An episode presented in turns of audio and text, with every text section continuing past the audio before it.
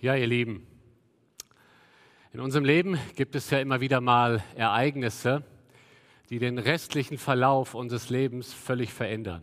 Ja, ich weiß ja, an welche Ereignisse du da vielleicht denkst in deinem Leben. Es können ganz unterschiedliche Ereignisse sein und manchmal verändern sie den, den weiteren Verlauf unseres Lebens so stark, dass wir die Worte in den Mund nehmen, das ändert jetzt alles. Es können negative oder positive Ereignisse sein, ein negatives, ein krasses Beispiel ist der Tod eines Ehepartners, der plötzliche Tod. Da stirbt der Ehepartner an einem Herzinfarkt von jetzt auf gleich und das ändert alles. Dann gibt es aber auch positive Erlebnisse.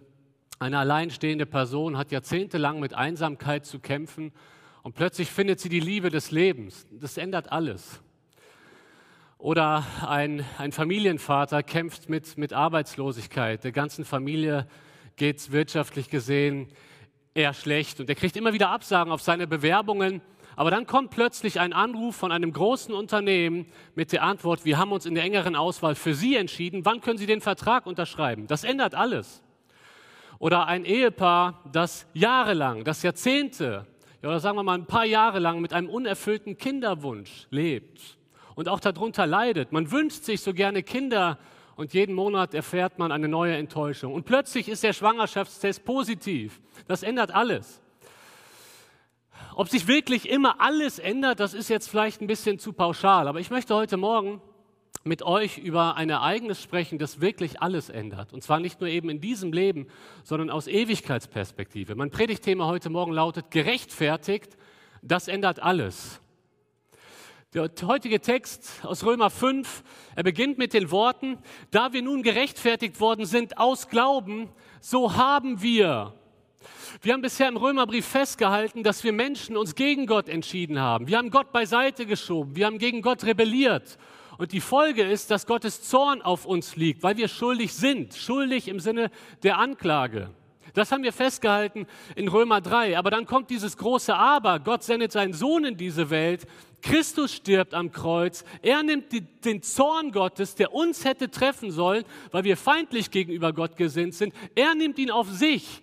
Und wenn wir unser Vertrauen auf Christus setzen, spricht Gott uns gerecht.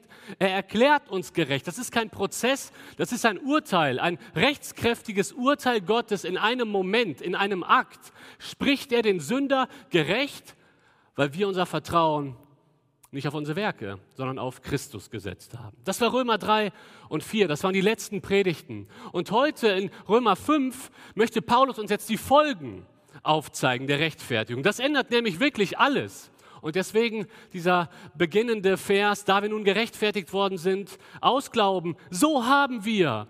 Und ich möchte euch schon mal vorab sagen, es gibt heute ganz, ganz viele gute Nachrichten. Ganz viele gute Nachrichten. Das Erste, was wir haben, und diese Predigt richtet sich vor allen Dingen jetzt erstmal an die, die ihr Vertrauen auf Christus gesetzt haben. Denn um die geht es jetzt, um diese Personengruppe. Was haben wir? Wir haben erstens eine geklärte Beziehung. Die geklärte Beziehung zu Gott zeigt sich darin, dass wir Frieden mit Gott haben, zunächst einmal. Da heißt es in Vers 1, da wir nun gerechtfertigt worden sind aus Glauben, so haben wir Frieden mit Gott durch unseren Herrn Jesus Christus. Ihr Lieben, das ist eine völlig neue Situation. Der Mensch hat jetzt Frieden mit Gott. Er hat ein ganz anderes Verhältnis mit Gott. Ich meine, in Römer 1 heißt es, der Zorn Gottes wird offenbart. Jetzt in Kapitel 5, Vers 1 sehen wir, wir haben Frieden mit Gott, weil er zwischen die Rechtfertigung liegt. Wir haben Frieden mit Gott. Da liest man vielleicht so schnell drüber hinweg. Und vielleicht haut dich das jetzt noch nicht mal vom Stuhl, wenn du das so hörst. Wir haben Frieden mit Gott. Ja, schön. Ist ja nett weil wir uns vielleicht daran gewöhnt haben, weil wir nicht den Zustand davor auf dem Schirm haben. Habe ich mal ein Bild mitgebracht von der Hohenzollernbrücke. Da sagen wir als Kölner, ist ja nett. Ne? Blick auf den Dom, ein schönes Bild, ist nett, aber mehr auch nicht. Wenn wir uns jetzt aber den vorherigen Zustand anschauen aus dem Jahr 1945, da sehen wir einen Kontrast. Es war nicht immer so. Es gab ganz andere Zeiten.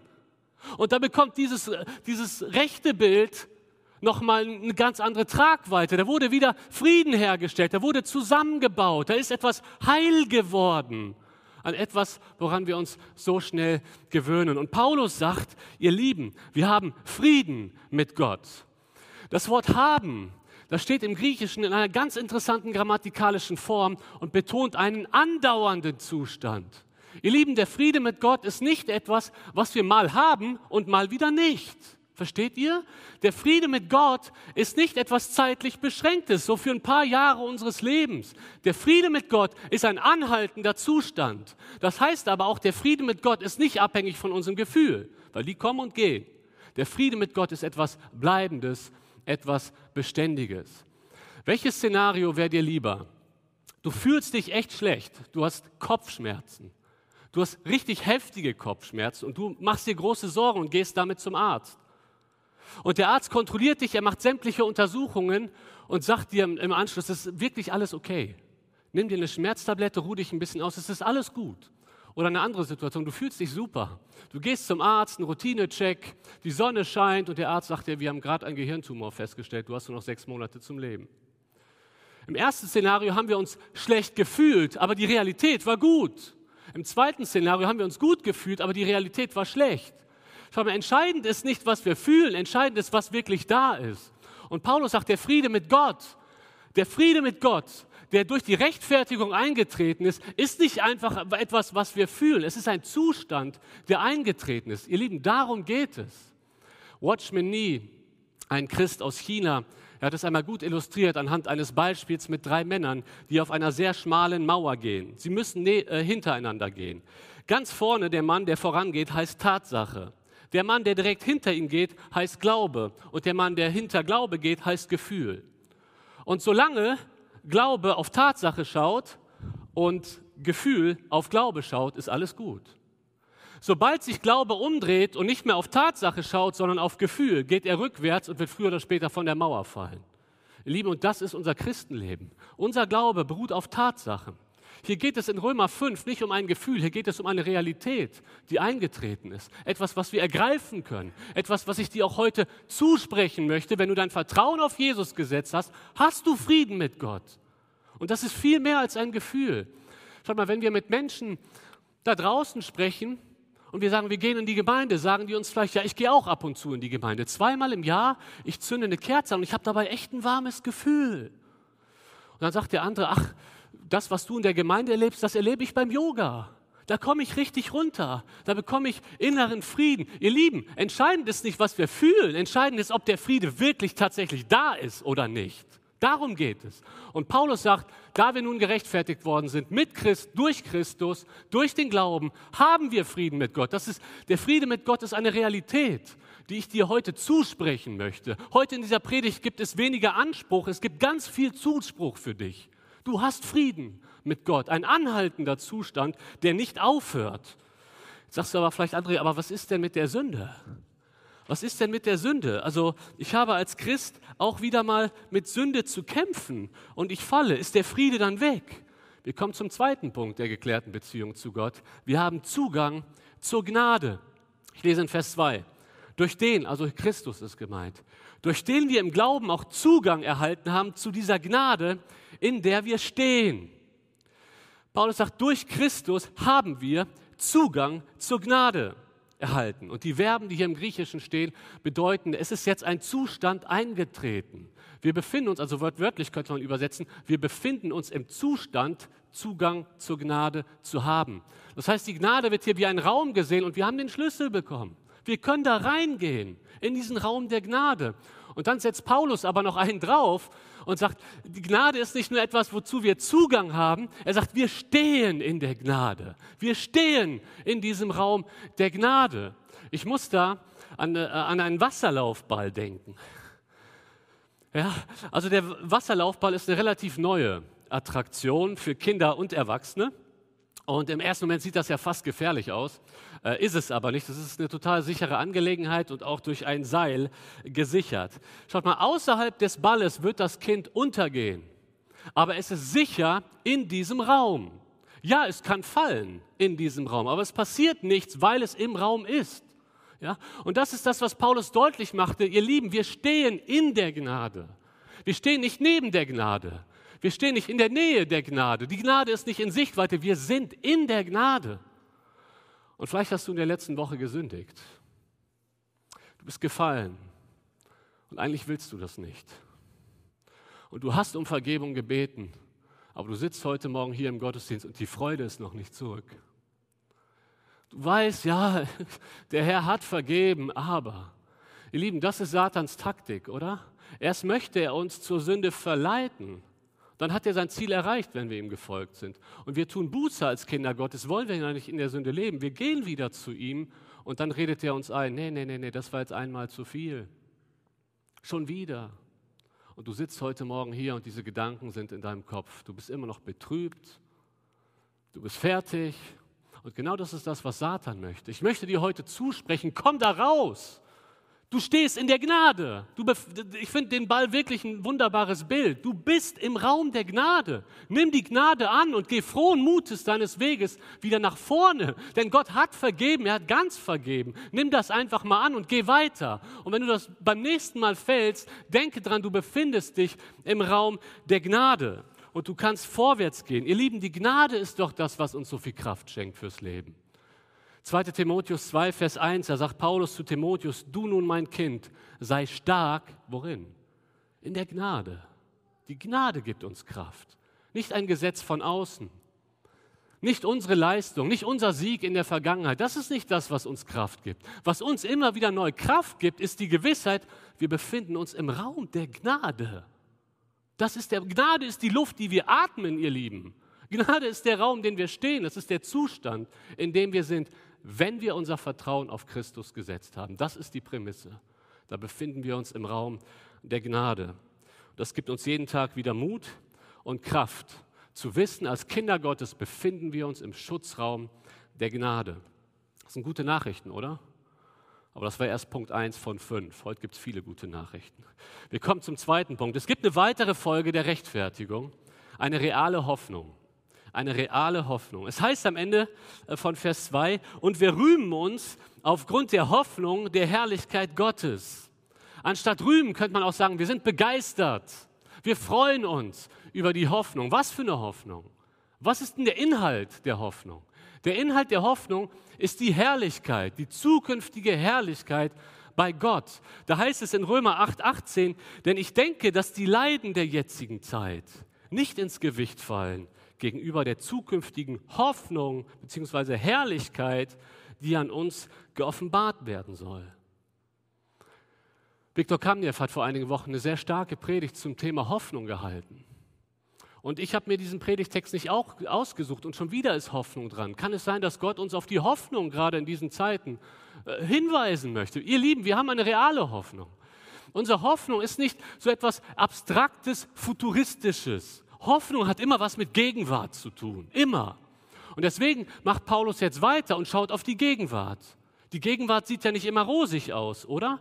Paulus sagt ab Vers 3 und 4, nicht allein aber das, sondern wir rühmen uns auch in den Bedrängnissen, da wir wissen, da die Bedrängnis Ausharren bewirkt, das Ausharren aber Bewährung, die Bewährung aber Hoffnung.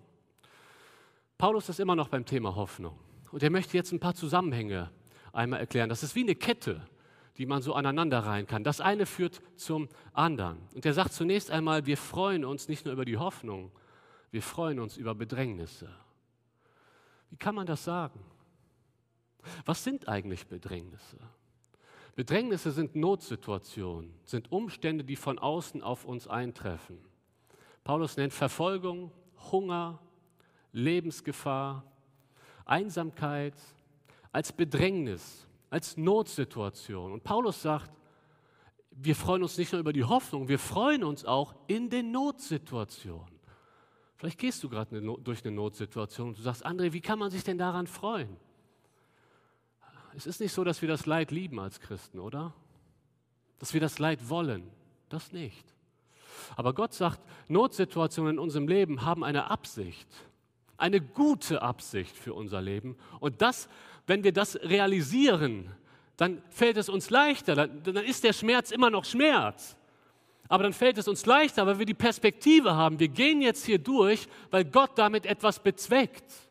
Gott bezweckt immer ganz viele Dinge mit unseren Notsituationen. Aber eine, die er immer bezweckt, ist folgendes. Das heißt hier im Text, Bedrängnisse bewirken Ausharren. Das ist ein altdeutscher Begriff. Etwas moderner könnte man sagen, Notsituationen bewirken Durchhaltevermögen. Bedrängnisse bewirken Ausdauer. Ich gehe ab und zu mal joggen und äh, mit einem Freund hier aus der Gemeinde morgens früh und der hat letztens gesagt, André, komm, heute machen wir mal acht Kilometer. Und ich bin nicht so trainiert wie er. Und wir haben gesagt, komm, okay, heute machen wir mal die acht Kilometer. Und ich kann euch sagen, so nach ein paar Kilometern, spätestens nach fünf, tut es weh. Also mir, euch vielleicht dann nicht, je nachdem, wie trainiert ihr seid. Mir tat das nach fünf Kilometern so ungefähr weh. Die Beine tun weh, die Pumpe geht sehr stark, ja, der Puls ist hoch. Und es ist hart, aber wir, sind, wir haben durchgehalten. Wenn wir das nächste Mal acht machen, dann wird es schon leichter. Ja? Und das kann man auch mit, mit Bankdrücken für diejenigen, die vielleicht eher im, im Fitnessstudio unterwegs sind. Wenn du das erste Mal die 50 Kilo machst, das tut weh. Das tut weh in der Brust, das tut weh in den Armen. Aber wenn du es ein paar Mal gemacht hast, irgendwann sind die 50 Kilo überhaupt kein Problem. Warum? Weil du in der, ich nenne das jetzt mal, in der Bedrängnis, in der Notsituation, in den Schmerzen, du hast durchgehalten und deine Ausdauer verbessert sich. Ja, aus dem, aus dem Sport können wir das nachvollziehen. Und Paulus sagt, das ist auch im geistlichen Leben so. Gott lässt uns manchmal durch Notsituationen gehen mit einer guten Absicht, um unseren Glauben stärker zu machen um uns Ausdauer beizubringen, um uns Durchhaltevermögen zu lernen. Das lernen wir nicht, wenn immer alles gut läuft im Leben. Ich war am Anfang März in Heidelberg, durfte da in der Gemeinde einige Vorträge halten und ich war bei dem Pastor dieser Gemeinde untergebracht. Ein Mann, der wahrscheinlich schon weit über 30 Jahre lang Pastor ist. Er hat diese Gemeinde gegründet. Und wir waren, Heidelberg ist eine schöne Stadt. Wir waren in Heidelberg unterwegs und waren spazieren. Und ich dachte, ich nutze jetzt einfach mal die Situation und frage ihn, was würdest du mir als Pastor für einen Rat mitgeben für den Dienst? Und er sagt, musste so ein bisschen überlegen, sagt André zwei Dinge: Demut und Durchhaltevermögen. Und je mehr ich über das Letztere nachgedacht habe, Durchhaltevermögen, desto mehr musste ich über sein Leben nachdenken. Dieser Mann hatte eine sehr aggressive Krebserkrankung, eine richtig heftige Krebserkrankung. Sein Arbeitskollege ist an der, an der gleichen Krebsart gestorben. Und er ist in der Reha müsst euch mal ein bisschen in die Situation hineinversetzen. Du, bist, du hast Krebs. Du bist in der Reha und in der Reha kommt der Anruf, dein zehnjähriger Sohn wurde von einem LKW über, äh, angefahren, erfasst, liegt im Koma. Da denkst du doch an Hiob, oder? Erst Krebs und dann der Sohn. Und der Mann ist durch Leid gegangen, der ist durch Bedrängnisse gegangen. Und wenn er mir jetzt sagt, André, Durchhaltevermögen, dann weiß ich, wovon er spricht.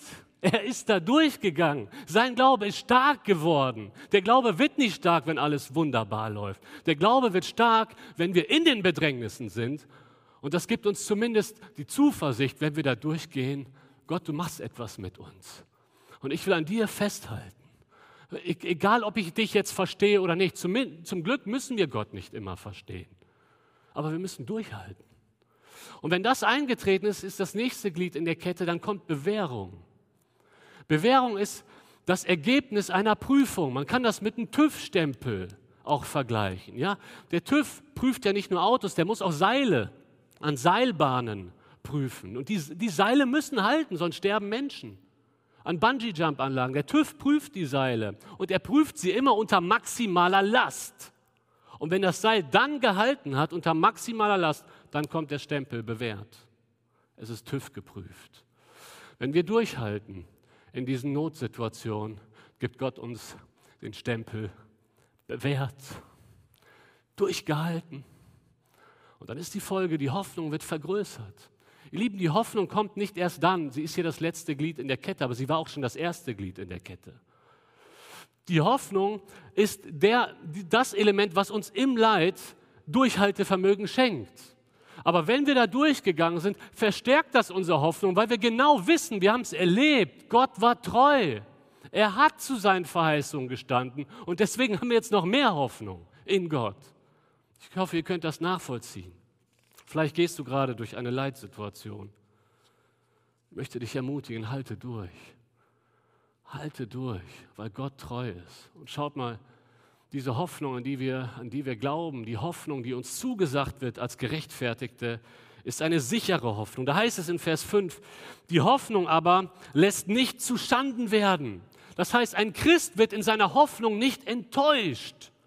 Die Hoffnung, die wir haben, ist nicht einfach nur eine Seifenblase. Die Hoffnung, die wir haben, ist nicht einfach Opium fürs Volk, damit wir etwas haben, um, um das Leben zu überstehen. Die Hoffnung ist eine reale Hoffnung. Jetzt sagst du vielleicht aber, André, ich wurde in meiner Hoffnung schon enttäuscht. Da habe ich für eine Person gebetet, die krank war und ich habe um Heilung gebetet und sie wurde nicht geheilt. André, ich habe dafür gebetet, dass ich meinen Arbeitsplatz bewahren kann. Ich habe ihn verloren. Ich wurde in meiner Hoffnung enttäuscht.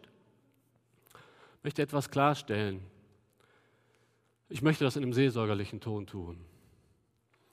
Aber unsere Hoffnung muss sich darauf gründen, was Gott zugesagt hat. Gott hat nicht zugesagt, dass er alle Menschen heilen wird.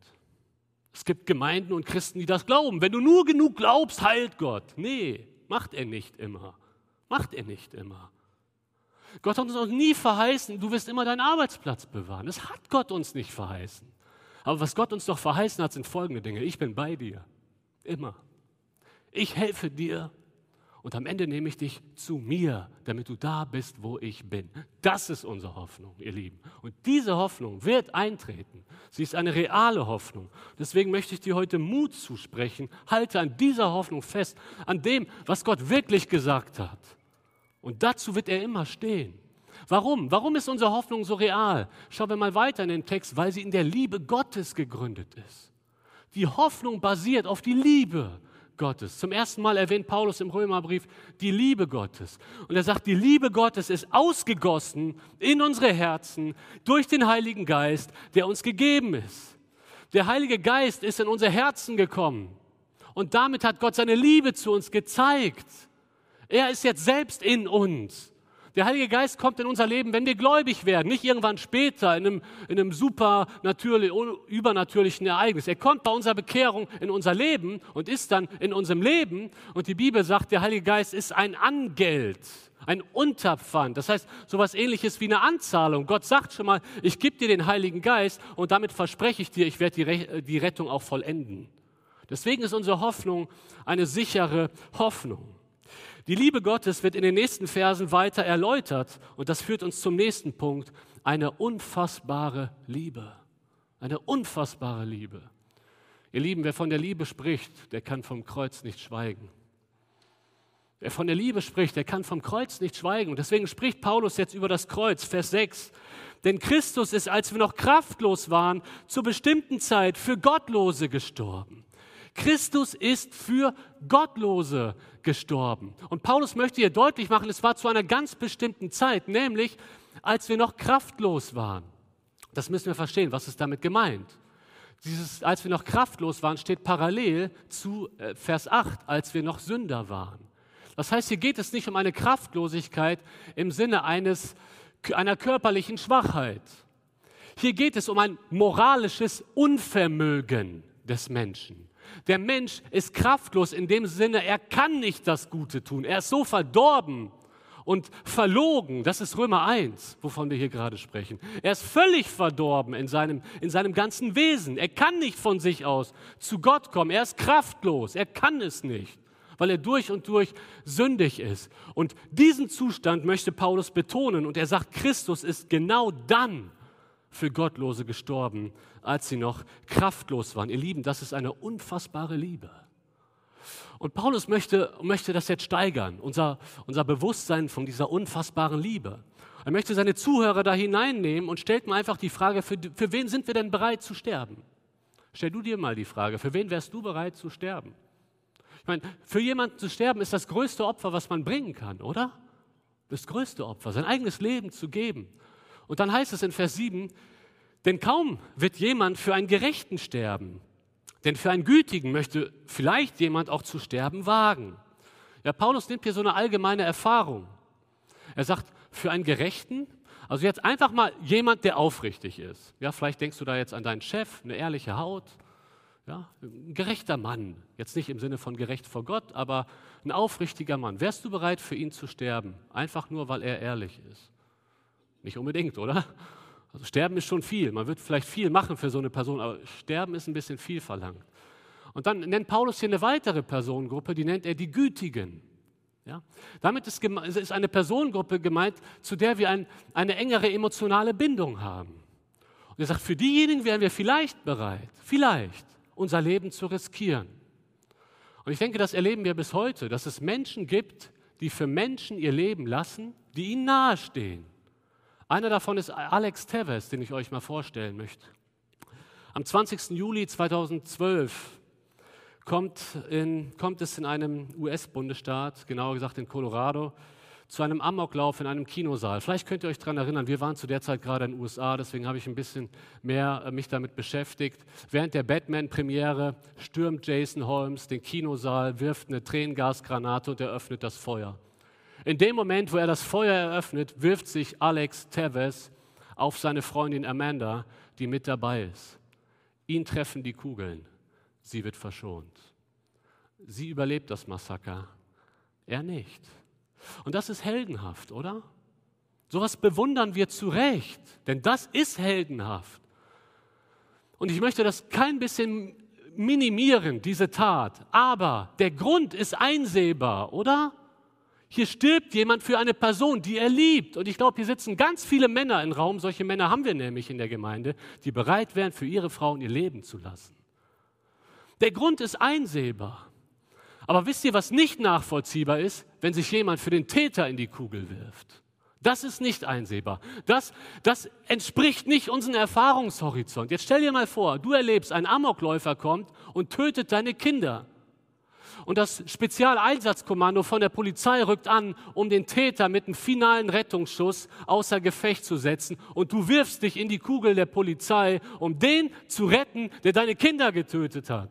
Sowas macht man nicht, oder? Ich meine, wir sind nicht bereit, für einen Gerechten zu sterben. Schon gar nicht für einen Verbrecher. Wir sind nicht, vielleicht sind wir bereit, für jemanden zu sterben, der uns nahesteht, aber garantiert nicht für jemanden, der uns feindlich gesonnen ist. Das macht kein Mensch. Gott aber, Vers 8. Gott aber, Gott aber erweist seine Liebe zu uns darin, dass Christus, als wir noch Sünder waren, für uns gestorben ist. Was für eine unfassbare Liebe. Das sprengt jeden menschlichen Erfahrungshorizont, oder? Was für eine unfassbare Liebe. Und ich kann euch Folgendes sagen, nichts im Menschen hat Gott dazu bewegt, sein Leben zu lassen. Nichts im Menschen. In uns war nichts, wir waren Sünder, wir waren ihm feindlich gegenübergestellt. Die Motivation liegt nicht im Menschen, die Motivation liegt in Gott weil Gott Liebe ist. Und deswegen gibt er sein Leben hin. Ihr Lieben, das Kreuz, das ist eine gute Einleitung für die Karwoche übrigens. Das Kreuz ist der größte Liebesbeweis Gottes für dich. Wisst ihr, was mir aufgefallen ist bei der Vorbereitung? Das Verb erweisen steht hier in einer Form im Griechischen, das etwas Andauerndes bezeichnet. Ihr Lieben, das, der Kreuzestod ist ein abgeschlossenes Ereignis, ja. Aber er ist kein abgeschlossener Liebesbeweis. Versteht ihr? Kennt ihr den Unterschied?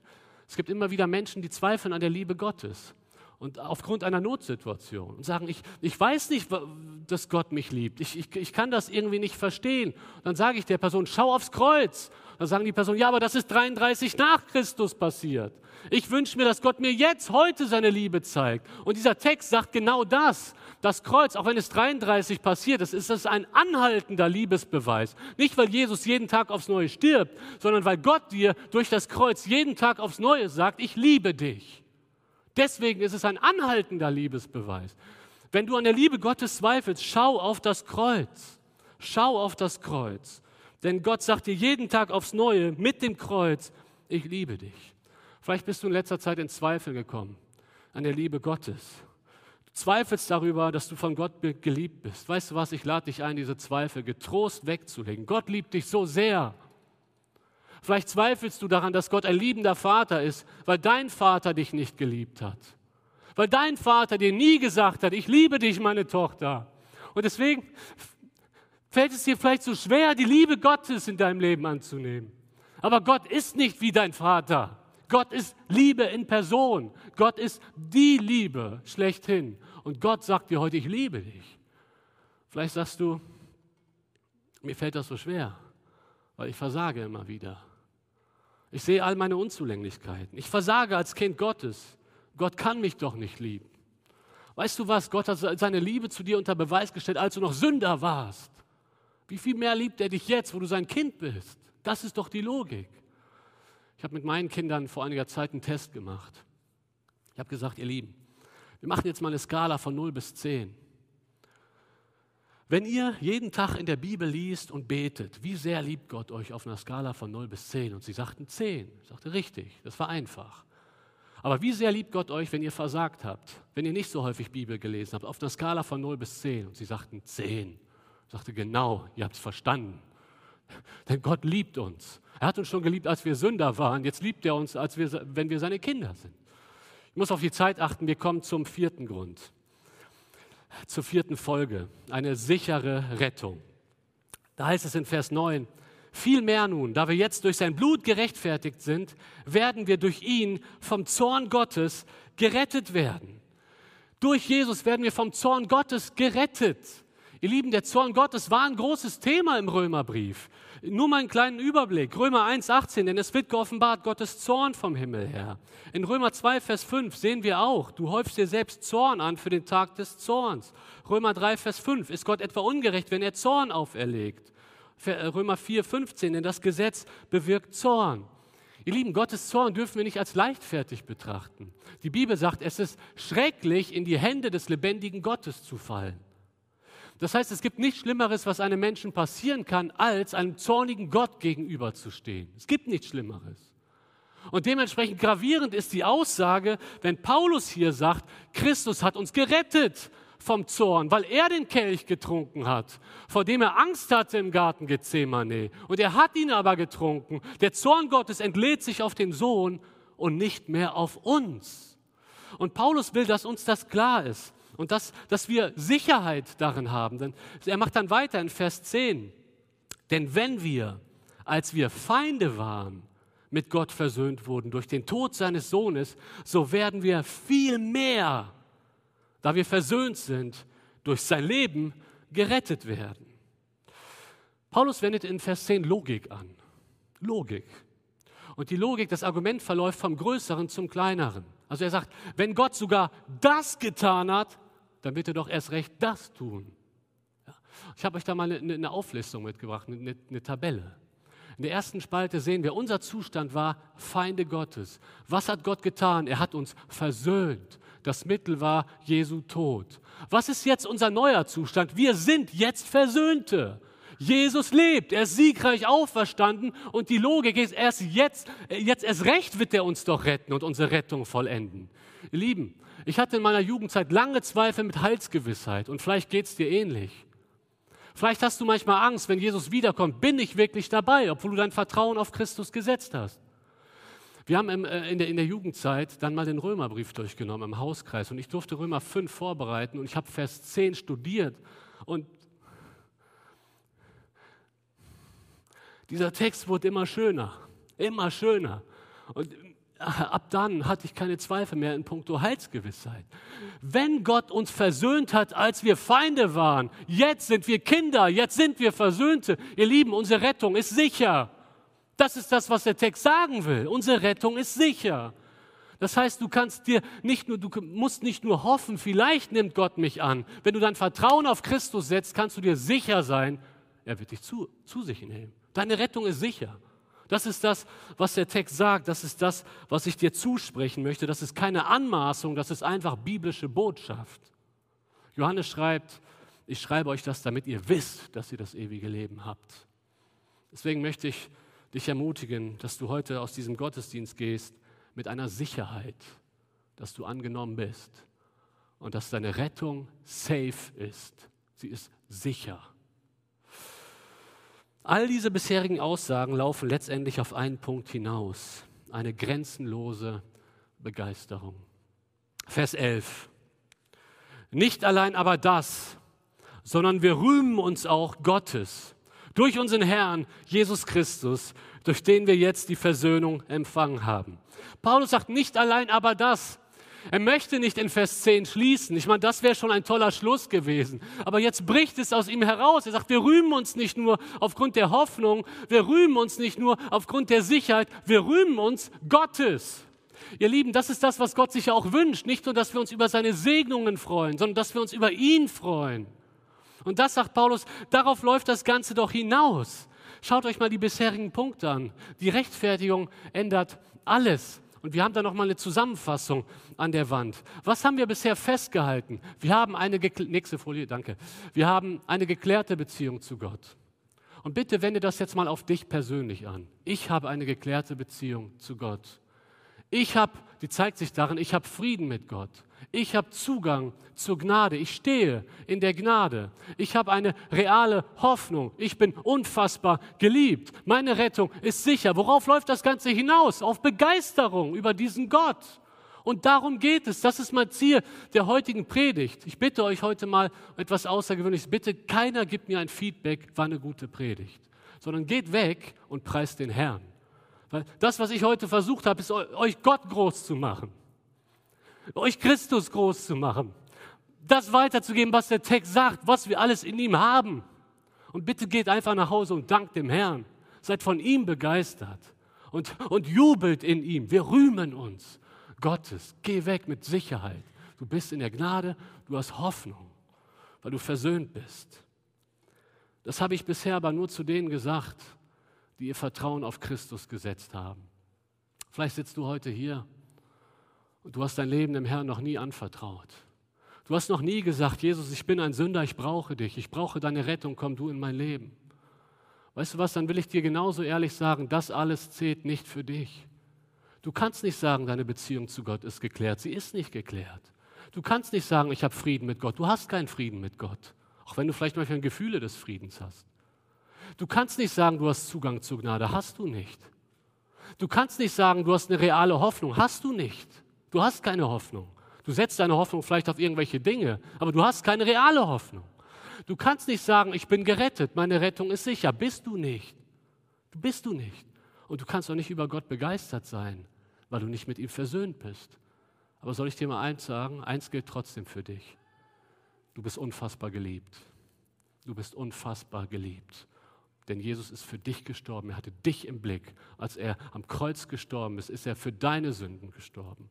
Und ich möchte dich heute einladen, wenn du noch nie diese Entscheidung für Jesus getroffen hast, dass du sie heute triffst in diesem Gottesdienst. Wir machen das gleich so, dass wir wieder zwei Lieder singen. Ihr könnt schon mal nach vorne kommen. Und ich lade immer wieder ein, in diesen Gottesdiensten auch bewusst nach vorne zu kommen, hier zum Kreuz. Die Entscheidung für Jesus, ich möchte das klarstellen, und das ist, hat nichts mit Manipulation zu tun. Die Entscheidung für Jesus, die kannst du wirklich auch alleine auf deinen Platz, die kannst du im Livestream, vor dem Monitor für dich treffen, du und Gott. Aber ich glaube, dass es oft so hilfreich ist, mit jemandem zusammenzubeten, wenn man diese Entscheidung tut, so ein Übergabegebet zu sprechen. Und der Glaube ist immer ein öffentliches Bekenntnis. Und deswegen lade ich dich ein, wenn du das heute öffentlich machen willst und sagen möchtest, ich habe erkannt, ich habe noch keinen Frieden, aber ich weiß, Jesus liebt mich, er ist für mich am Kreuz gestorben. Ich möchte das heute annehmen. Dann lade ich dich ein, dass du nach vorne kommst während den nächsten beiden Liedern. Lass uns dazu aufstehen.